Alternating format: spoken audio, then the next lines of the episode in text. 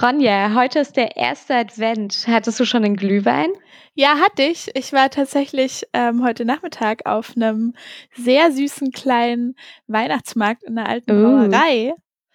Und da habe ich einen Glühwein getrunken, aber halb halb. Also halb Kinderpunsch, halb Glühwein.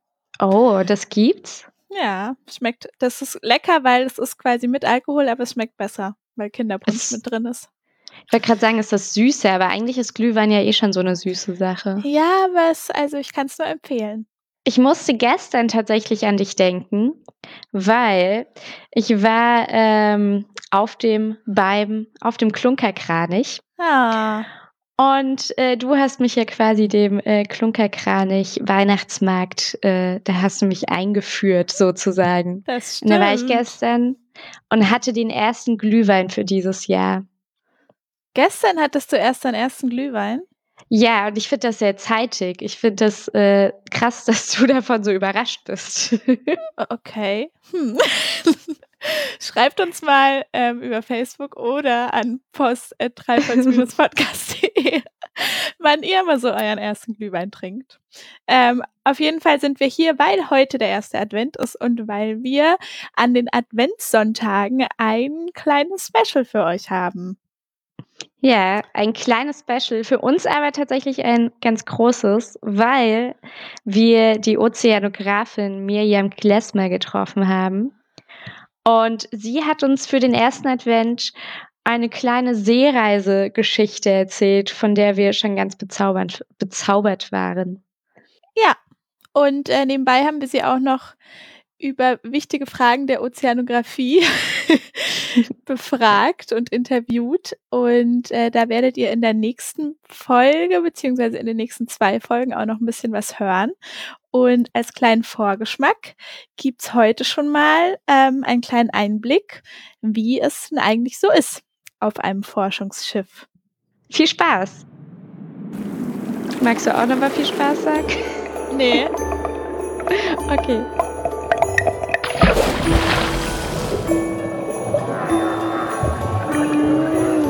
Treibholz. Der Ozeanographie-Podcast mit Maxi und Ronja.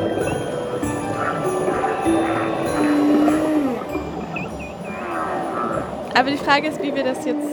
Ja, dass unser Einstieg ist. Wie, frage ich mich auch. Mm, Miriam, ich weiß, wir beschäftigen uns hier mit der Physik, mit der Theorie des Ozeans. Aber Ronja und ich haben, glaube ich, beide so ein bisschen so eine, schon noch so eine romantische Vorstellung, dass man da so auf dem Schiff irgendwo lang tuckert und dann mal irgendwie ein Thermometer ins Wasser hält oder so. Hast du, hast du eine schöne Seereisegeschichte für uns, die dir besonders in Erinnerung geblieben ist? Warst du denn generell länger auf See? Vielleicht Ich so war- gefragt. Ich war oft auf See, typischerweise zwischen vier Wochen und zwei Monate. Wow.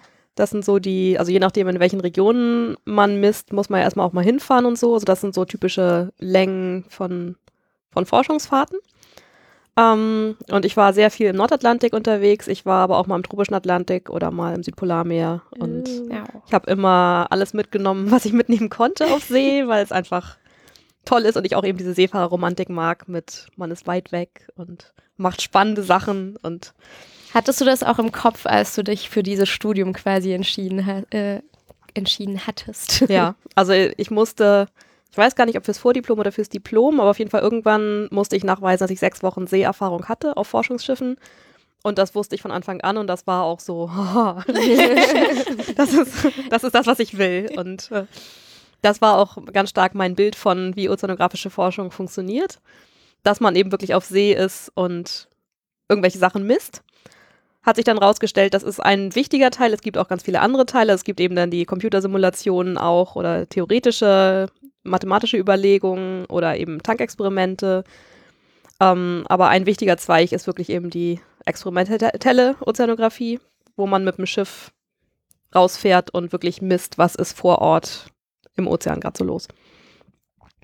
Und was war besonders spannend, was du uns jetzt erzählen kannst? Also was ich immer total aufregend finde an Forschungsfahrten ist, dass man ja wirklich komplett auf sich gestellt ist, auf sein Team gestellt ist und äh, dass man wirklich darauf angewiesen ist, dass man sich gut darauf vorbereitet hat, weil auf den meisten Forschungsfahrten, auf denen ich war, sind wir losgefahren und haben dann vier Wochen lang kein Land gesehen, bis wir wieder zurückgefahren sind. So. Und das heißt, man muss geplant haben, wie viel Schokolade man mithaben will. man muss aber auch geplant haben, oder äh, die ersten Fahrten, auf denen ich war, gab es noch keine Digitalkameras. da muss man planen, wie viele von den 36er Filmen man dabei hat. äh, ähm, man muss aber genauso auch planen für alle Messungen, die man vornehmen will, dass man alles an Chemikalien dabei hat, dass man alles an Ersatzteilen für alle Instrumente dabei hat, die man irgendwie wohl brauchen müsste. Ähm, das fand ich immer extrem spannend, sich vorher, also wirklich sehr genau zu überlegen, was könnte schiefgehen, wie würde ich damit umgehen, habe ich die Materialien da, mit denen ich retten könnte. Und dann aber auch, typischerweise hat man dann ja doch nicht alles da, was man braucht. dann eben zu gucken, naja, wie komme ich jetzt damit klar? Und dann hat man eben so Duct Tape oder also Panzertape oder Kabelbinder oder so ein Kram. Und das sind, also ihr lacht, aber das sind wirklich so die, die wichtigsten äh, Utensilien auch auf dem Schiff, mit denen man dann halt Sachen retten muss. Und ja, das fand ich immer enorm aufregend, dass man dann wirklich unter Zeitdruck steht, weil man ist nur eine kurze Zeit in der Region. Wenn man wegfährt und die Messung nicht hat, dann hat man sie nicht. Sind sie verloren, weil wenn man ein Jahr später vielleicht glücklicherweise wieder zurück ist, kann sein, dass ganz andere Bedingungen sind, kann sein, dass Klimawandel Sachen verschoben hat. Also Daten, die man nicht erhebt, sind einfach verlorene Daten. Und das mochte ich immer sehr gerne. Also einerseits so diesen bisschen Stress zu haben, so wir müssen es jetzt alles messen, weil sonst ist es verloren, aber andererseits dann auch eben es meistens hinzukriegen, dass man dann diese Daten erhebt und weiß, so, boah, ich habe jetzt aber die Daten, die sonst verloren gewesen wären, konnte ich aufnehmen. Das fand ich immer äh, enorm spannend und aufregend. Und dann ist es natürlich einfach eine tolle Situation, auf dem Schiff zu sein, weil gerade in den Polarregionen, in denen ich viel war, man einfach Sachen sieht, die man sonst nicht sieht. Also Mhm. man sieht, wie der Ozean um einen rum zufriert oder man sieht Eisberge oder man sieht Eisbären oder man sieht eben Wale und Robben und man sieht Nordlichter. Das sind so ganz, ganz tolle Erlebnisse, die man normalerweise eigentlich nicht kriegen kann, ohne unglaublich viel Geld dafür zu bezahlen. Das klingt richtig schön. Schön. Voll. Wer Ja. lädt uns auf ein Forschungsschiff ein? Meldet euch. Jetzt.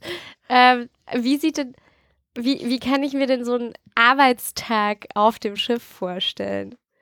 Das, also so wahrscheinlich super unterschiedlich, Ja. aber dann, äh, du hast dann, hast du dann deine feste Zeit, wo du aufstehst Ja. und dann. Also das sind äh, Arbeitszeiten auf dem Forschungsschiff oder die, die Zeit, die man auf dem Forschungsschiff ist, ist extremst anstrengend. Typischerweise arbeitet man zwölf Stunden. Je nachdem, auf welchem Schiff es ist, ist es manchmal so, dass man wirklich zwölf Stunden arbeitet, dann zwölf Stunden frei hat, zwölf Stunden arbeitet, zwölf Stunden frei und eben eine Mhm. zweite Schicht genau die anderen Zeiten arbeitet und schläft, während man selber arbeitet. Ähm, manchmal ist es aber auch aufgesplittet in sechs Stunden arbeiten, sechs Stunden frei, sechs Stunden arbeiten, sechs Stunden frei. Oder acht Stunden, vier Stunden, vier Stunden, acht Stunden. Also das es kommt sehr drauf an, äh, auf welchem Schiff man ist. Aber man arbeitet einfach sehr, sehr viel. Man hat nicht viel Zeit, um zu schlafen. Man muss immer Buch führen darüber, dass man genug geschlafen hat. Also es gibt Begrenzungen, wie viel man am Stück arbeiten darf und man Mhm. muss bestimmte Pausenzeiten auch einhalten. Und dann kann man einmal nicht einschlafen. Das ist voll gestresst. Ich muss jetzt aber schlafen. Nein, also was- man trägt natürlich die Ruhezeiten ein und nicht die, die Zeiten, die Ja. man wirklich effektiv geschlafen hat. Ja. Aber, aber es ist sehr, sehr anstrengend, weil man dann einfach eben, hatte ich ja eben schon gesagt, man steht unter Stress, man will die Daten haben. Ähm, und man arbeitet dann sehr lange Tage sehr, sehr hart. Das ist zum Teil dann auch wirklich körperliche Arbeit, weil die Instrumente, mit denen wir messen, sind einfach groß und schwer. Es ist kalt draußen, es ist Hm. dann auch Nacht, es ist irgendwie, man hat nimmt Wasserproben, Wasserproben, die irgendwo vom, vom Grunde des Nordpolarmeers kommen, haben so minus 1,8 Grad. An der Oberfläche ist es vielleicht so um die 0 Grad. Das ist einfach, das kriegst du halt trotzdem die ganze Zeit über die Finger. Du wirst immer ein bisschen nass, du wirst immer sehr kalt. Es ist, es ist sehr, sehr anstrengend. Es ist aber andererseits auch sehr befriedigend, weil man eben immer dieses Gefühl hat, also wenn ich diese Daten nicht messe, dann misst sie keiner. Und also man, man hat immer so dieses, oder es ist ein bisschen diese Polarforscher-Romantik von ich entdecke was, was noch nie jemand entdeckt hat vor mir und es ist einzigartig, was ich hier gerade tue. So, das war eure Dosis Treibholz für den ersten Advent. Lasst Ja. den Abend noch schön ausklingen. trinkt einen Glühwein und äh, wartet gespannt auf die nächste Treibholzfolge und auf den nächsten Advent, wenn wir die nächste Geschichte erzählen. Volle Dosis Treibholz im Dezember. Freut euch drauf, wir freuen uns und sagen bis dahin wie immer Ahoi. Ahoi.